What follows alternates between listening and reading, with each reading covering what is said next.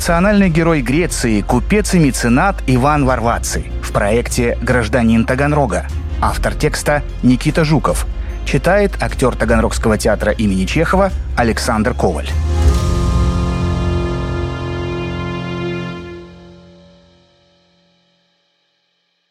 Он был известен разными делами и под разными именами. Иоаннис Варвакис, грозный корсар, державший в страхе все Эгейское море. Иван Варваци, русский офицер и один из богатейших купцов империи, жертвовавший огромные суммы на благотворительность. Живя в Таганроге, он помогал организовывать восстание против турецкого владычества в Греции и стал национальным героем. Уже в 21 веке благодарные греки сняли о его жизни самый дорогой свой фильм «Пираты Эгейского моря». В оригинале «Бог любит икру».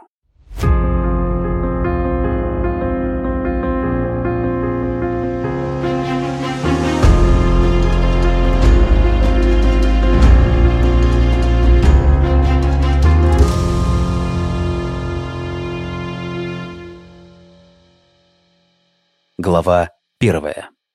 Тысячу пиастров за голову пирата. На одном из старинных портретов Варватцы греческая надпись гласит, что родился он в 1750 году. В современной греческой энциклопедии годом рождения указан 1745.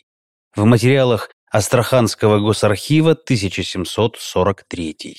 Но место рождения известно точно – это Псара, небольшой скалистый остров с крутыми берегами, расположенный в Эгейском море.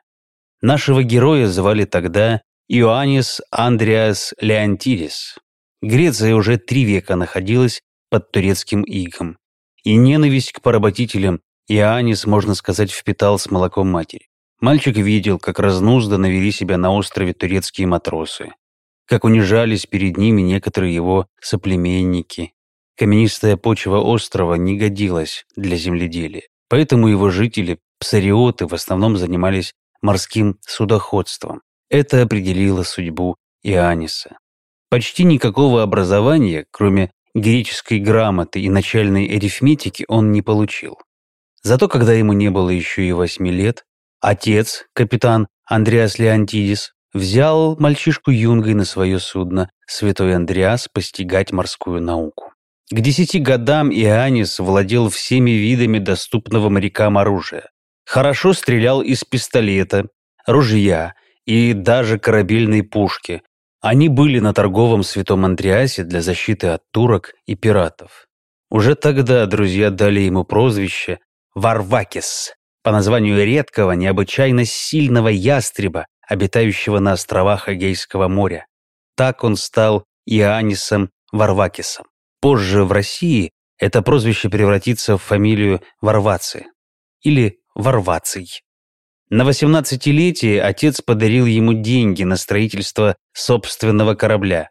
Но мог ли молодой капитан, у которого при виде турок закипала кровь, заниматься грузоперевозками?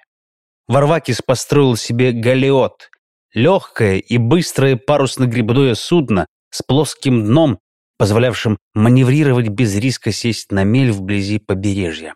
Установил в носовой части две пушки и набрал в команду 70 псариотов.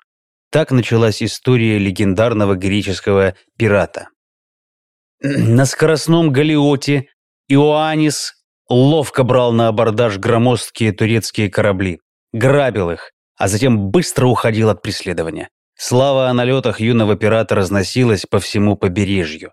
По легенде, Варвакис разгневал самого турецкого султана Мустафу III, который в бессильной злобе соскоблил с карты точку, подписанную Псара, и пообещал тысячу пиастров за голову предводителя пиратов.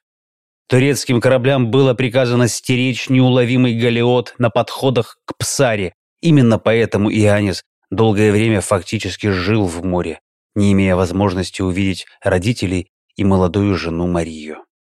В один из ненастных дней ноября 1769 года до Варвакиса, находившегося в штормившем море, дошла весть, что его отец тяжело болен.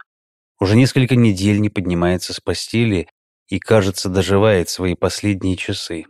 Иоаннис любил отца очень сильно, но отправиться на Псару на корабле значило подвергнуть риску не только себя, но и всю команду. Капитан сел в лодку и, преодолевая огромные волны, добрался до острова. Незаметно проникнув в дом, склонился над отцом. Вот как описывает эту встречу Павел Ревко, председатель греческой национально-культурной автономии Таганрога. Варвакис спросил, «Отец, что мне делать? Оставаться в море становится все опасней. Если меня схватят, покарают всех, в том числе семью. Может, я должен отправиться в Константинополь и сдаться султану?» В трудные моменты жизни православные псариоты обращались за советом к Евангелию. В трудные моменты жизни православные псариоты обращались за советом к Евангелию. Поэтому отец ответил так. «Пусть Бог определит, что мы будем делать. Принеси Евангелие». Тяжелую книгу с медными пряжками отец дрожащими руками открыл на случайной странице. Янис, не глядя, положил палец на лист. «Читай», — велел отец. Иисус сказал ему, «Если хочешь быть совершенным, пойди, продай имение твое и раздай нищим». Это были слова из Евангелия от Матфея. «Ты слышишь?» — вскричал Андреас. «Сам Бог говорит тебе продать дом, продать все. Есть немного золота, возьми его тоже. Купи новый корабль. Иди, объединись с русским флотом. О каком флоте ты говоришь, отец? Русские уже пересекли Гибралтар, они скоро будут в наших водах.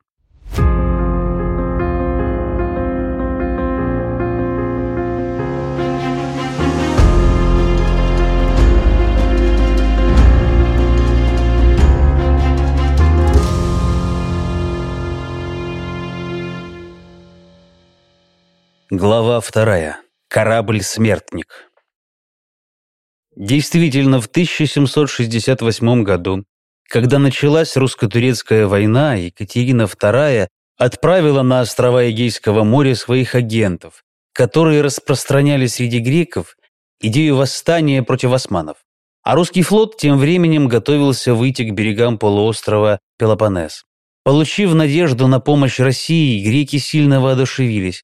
Варвакис, исполняя последнюю волю отца, к приходу русских приобрел новый корабль. Это была Шебека, вооруженное парусно-гребное судно. В бою команда такого корабля делала ставку на скорость и неожиданные маневры. На борт Шебеки установили 20 пушек, по 10 с каждой стороны. Свой новый корабль Варвакис назвал в честь отцовского, святым Андреасом. Пиратский галеот он подарил островитянам под командование брата Георгиса. Когда весной 1770 года русские подошли к Пелопоннесу, где засел турецкий гарнизон, Варвакис немедленно явился к адмиралу Григорию Спиридонову и заявил, что желает вместе со своей командой присоединиться к флоту и принять участие в освобождении Греции. О прежнем занятии пришлось забыть. Екатерина II строго-настрого запретила выдавать грамоты на корсарство, которое во время войны смахивало на банальное мародерство.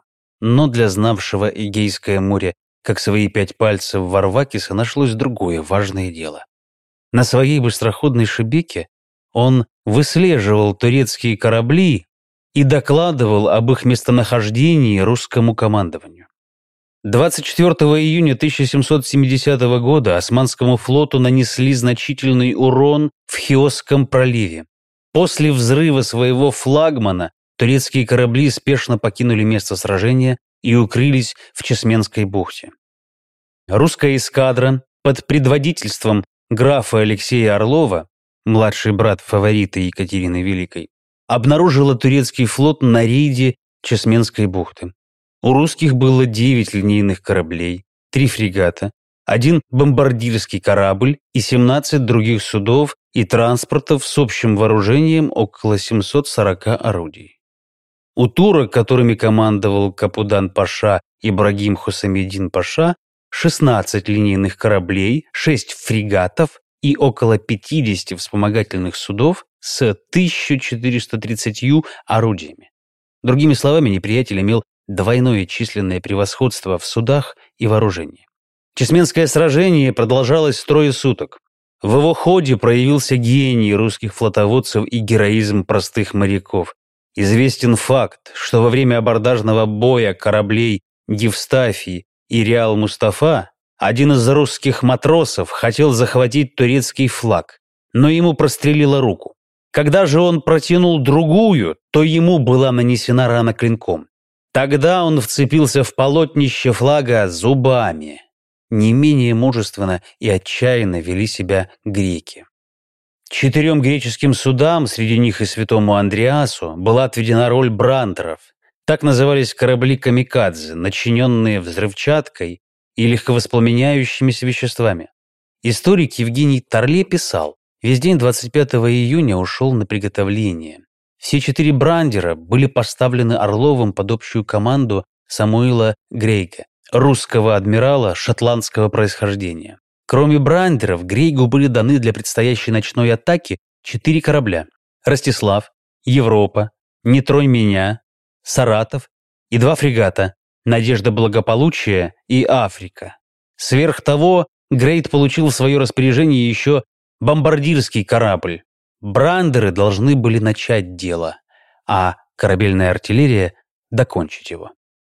Варвакис согласился отдать свою шебеку под командование русского офицера Дмитрия Ильина, но выдвинул условия. Он сам поведет корабль в качестве лоцмана. Он выпрыгнул за борт в самый последний момент. Святой Андреас врезался в борт турецкого корабля. Раздался взрыв. Горящие обломки летели на другие суда, быстро распространяя пожар. Варвакис доплыл до русского корабля и уже с борта вместе с другими победителями наблюдал, как догорает флот Османской империи. К утру было сожжено и потоплено больше 60 судов. Из 15 тысяч турок погибло около 11 тысяч. Русский флот потерь в кораблях не имел. Погибли 11 человек. 7 июля, День Победы в Чесменском сражении, один из дней воинской славы России.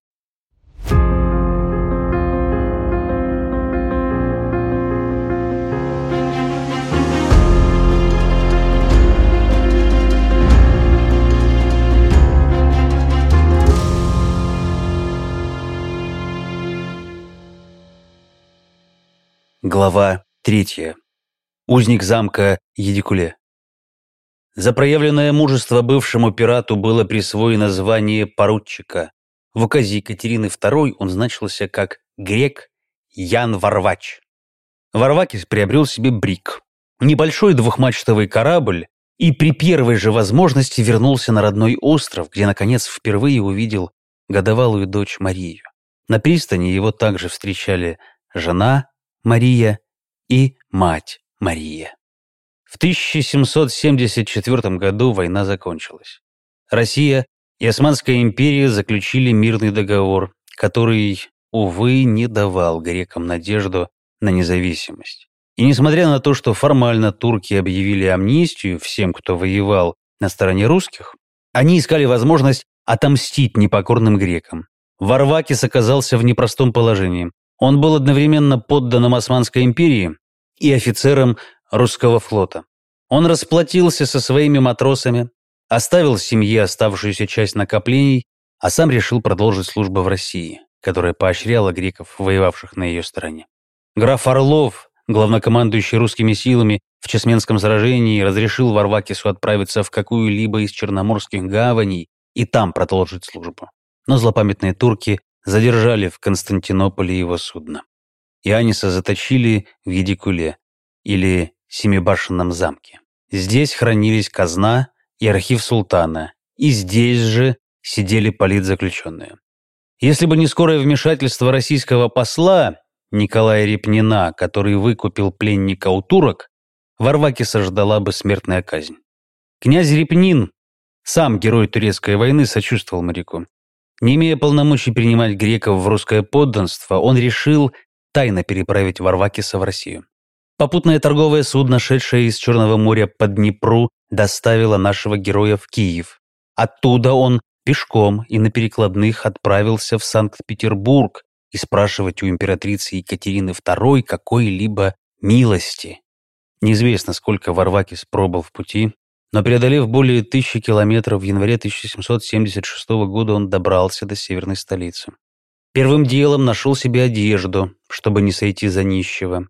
А переодевшись, узнал к своей досаде, что двор Екатерины находится в 40 километрах от Петербурга, в Царском селе. Денег на извозчика у него не было. Чтобы не износить взятую в долг обувь, грек отправился к императрице босиком. Увы, предстать перед дочерью Екатерины герою не удалось. По легенде, Варвакису помог счастливый случай. Вернувшись в Петербург, он в трактире за чаркой вина разговорился с другим греком и громко сетовал ему на свои злоключения. Пиратскую ругань услышал таинственный незнакомец, понимавший греческую речь. Он пообещал Варвакису, что уже завтра герой Чесмы получит аудиенцию. И, о чудо! На следующий день грек назвал страже свое имя и был сразу пропущен к августейшей особе. Рядом с Екатериной в зале находился тот самый незнакомец из трактира. Как оказалось, это был князь Григорий Потемкин. Варвакис без прикрас рассказал императрице свою историю. Она пожаловала ему тысячу золотых червонцев и разрешение на неограниченную и беспошлинную рыбную ловлю в Каспийском море.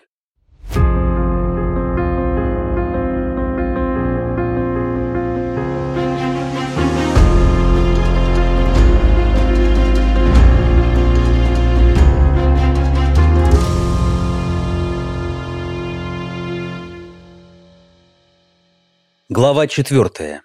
Деликатес из яица сетра. И он отправился в Астрахань, которую в то время называли воротами на восток. Здесь в полной мере проявились коммерческие таланты Ивана Андреевича Варваца. Быстро наладил торговлю с Персией по морю. Будучи опытным моряком, лично принимал участие в торговых походах через Каспий. Но главное, смог выстроить доверительные отношения с персидскими купцами и правителями прикаспийских областей, что было важно для России. Астраханский губернатор доверил Варваце перевозку грузов, в том числе денежных средств для нужд российского консульства в персидском городе Реште. Отношения России и Персии в то время были непростыми. В конце 1779 года в консульстве произошел погром. Варваце на своем судне эвакуировал сотрудников и все консульское имущество в Астрахань. По поручению князя Потемкина грек своими кораблями усилил Каспийскую флотилию и принял участие в устройстве российской колонии в Астрабаде, ныне иранский город Горган, пишет Павел Ревко.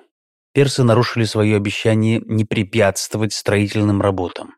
Командующий флотилией Марко Войнович и 50 русских воинов попали в плен. В этот момент Варвац взял инициативу на себя.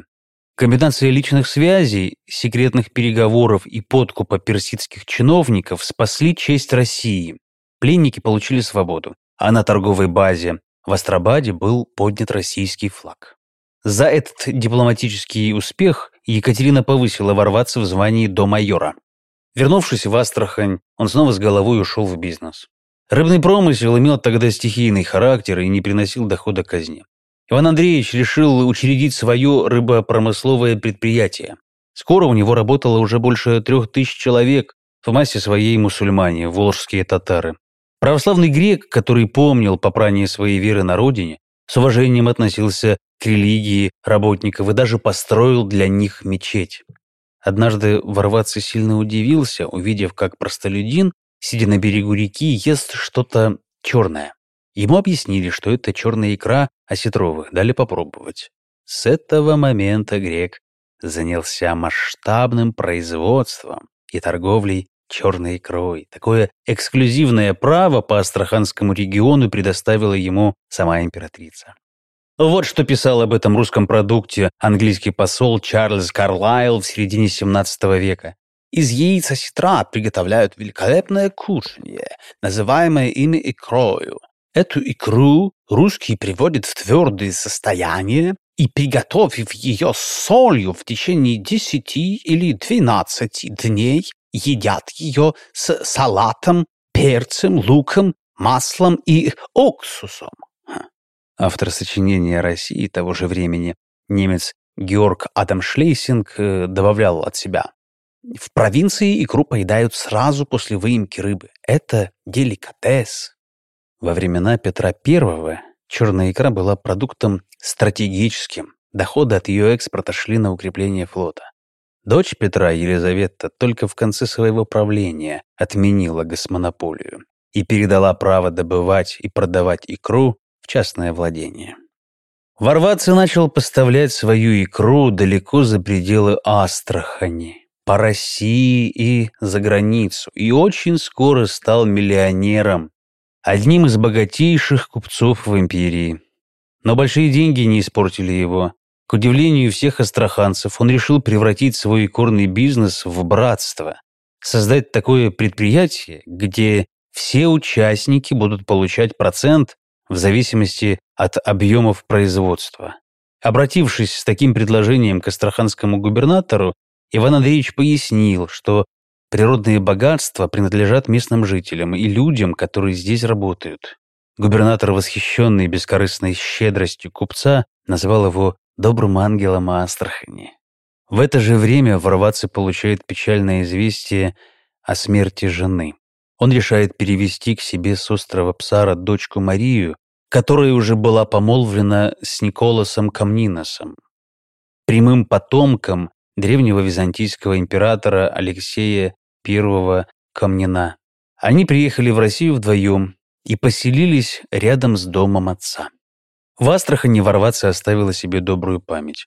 Он построил колокольню Успенского кафедрального собора в Астраханском Кремле, Тихвинскую церковь и больницу рядом с ней. На собственных землях основал село Икряное, сегодня административный центр Икрянинского района. Канал имени Варвацы соединяет два рукава Волги – Кутум и Царев. Первым, кто предложил прорыть в Астрахани канал для осушения местных болот, был император Петр Великий, посетивший город в 1722 году. Работы начались спустя два десятка лет, но были прерваны из-за недостатка средств. В 1809 году за проект взялся ворваться. Даже после переезда в Таганрог он приезжал в Астрахань контролировать ход работ. В 1817 году канал построили. Также были возведены мосты а с обеих сторон раскинулась набережная, где и сегодня любят отдыхать горожане.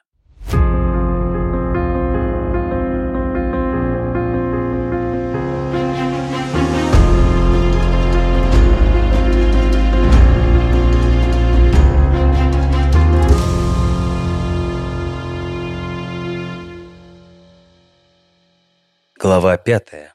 Друзья-заговорщики. Вместе с купцом в Таганрог в 1813 году переехала его семья. Не только дочь и зять, но поначалу даже мама Мария Леонтидис. Дважды из России она совершала паломничество в Константинополь, затем решила уйти в монастырь. Свои последние дни монахиня провела на родном острове. Ворваться построил для себя особняк на Малобиржевой улице. Каменный, двухэтажный, с просторными подвалами для товаров.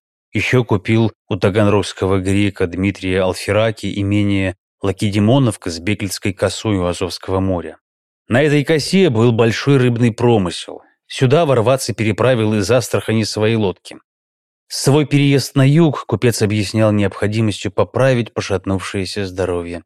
Но считается, что истинная причина заключалась в том, что Ворваться снова вернулся к идее борьбы за освобождение Греции а в Таганроге проживала большая греческая диаспора, имевшая связи с соотечественниками по всему миру.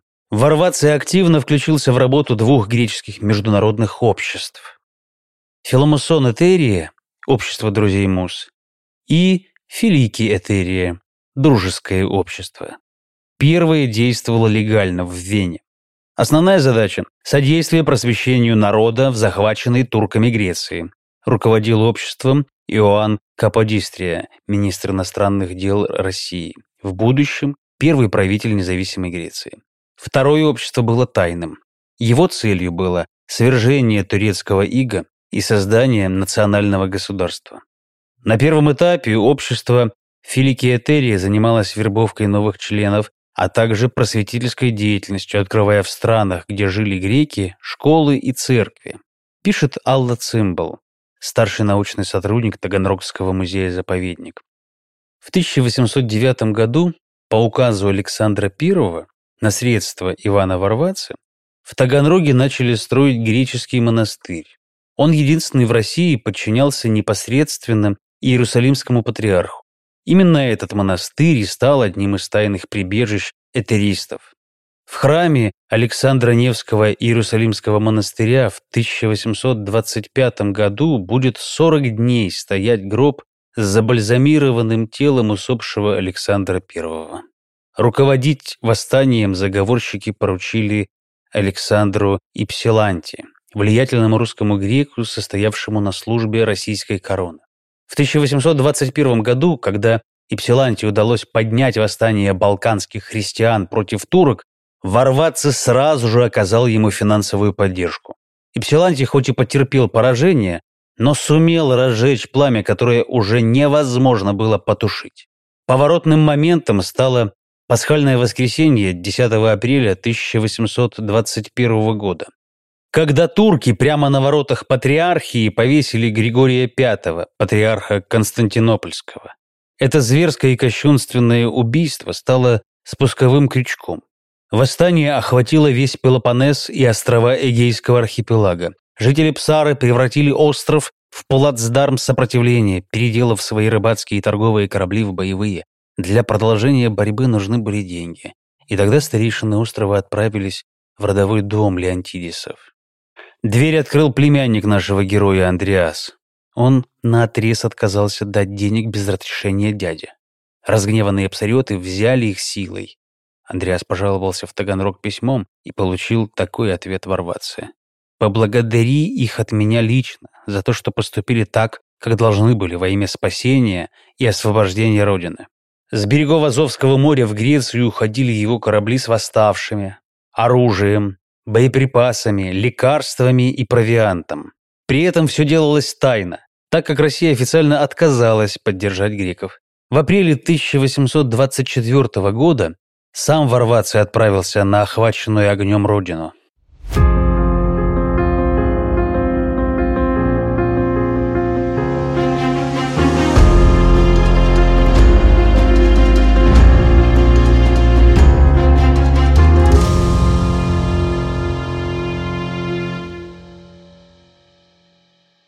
Глава шестая. Великий благодетель нации. Пока окружным путем добирался в Грецию, узнал о катастрофе на Псаре. Остров сильно пострадал после нападения объединенной турецко-египетской эскадры. Была уничтожена или продана в рабство половина семитысячного населения самой Псары и половина 24 тысяч беженцев с других островов, нашедших здесь приют. Спасшихся псариотов ворваться нашел на Пелопоннесе. Он обеспечил всех едой, одеждой, оружием для продолжения борьбы, дал им деньги для выкупа родственников из плена. В Навплеоне, временной столице греческого государства, Варваца выступил в парламент призывая греков забыть внутренние распри и объединиться для окончания борьбы. На пост правителя страны он предложил Иоанна Каподистрию. Тогда это предложение не прошло но в 1827 году Каподистрия возглавит Грецию. Самого же ворваться греческий парламент единогласно под аплодисменты объявил великим благодетелем нации.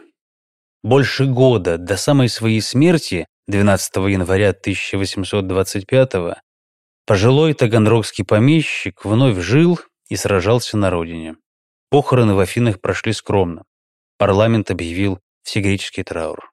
Когда его дочь Мария в 1820 году сочеталась браком с Николаем Камнина, специальным указом Сената за личной подписью его императорского величества Александра I, их потомкам даровано было право носить двойную фамилию Камнина ворваться с причислением к российскому дворянскому сословию.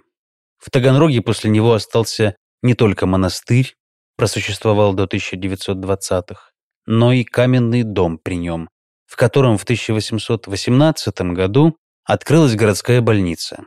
Более того, на свои средства в подаренном Таганрогу загородном имении Варвацы основал первую больницу богоугодных заведений и детский приют.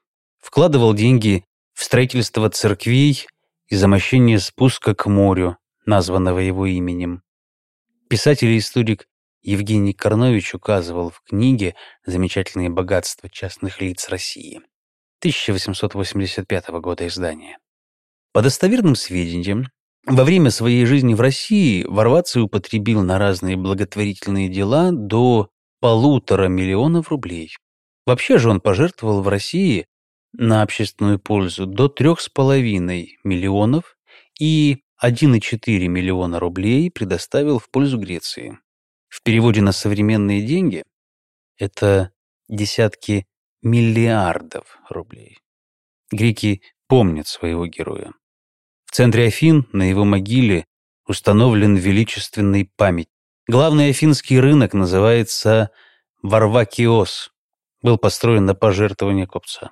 В 2012 году режиссер Янис Смарагдис снял самый дорогой в истории греческого кинематографа 8 миллионов евро фильм «Пираты Эгейского моря».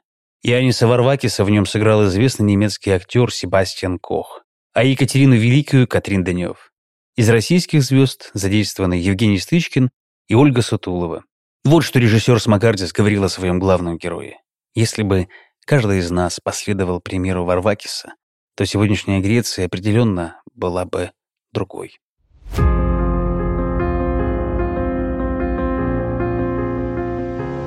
В сентябре 2023 года Таганрогу исполнится 325 лет. Журнал «Нация» и Банк Центр Инвест сообща придумали подарок имениннику.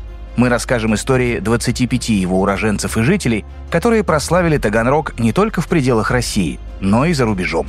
Если вам понравился этот подкаст, подпишитесь на журнал «Нация» в соцсетях, чтобы услышать новые истории.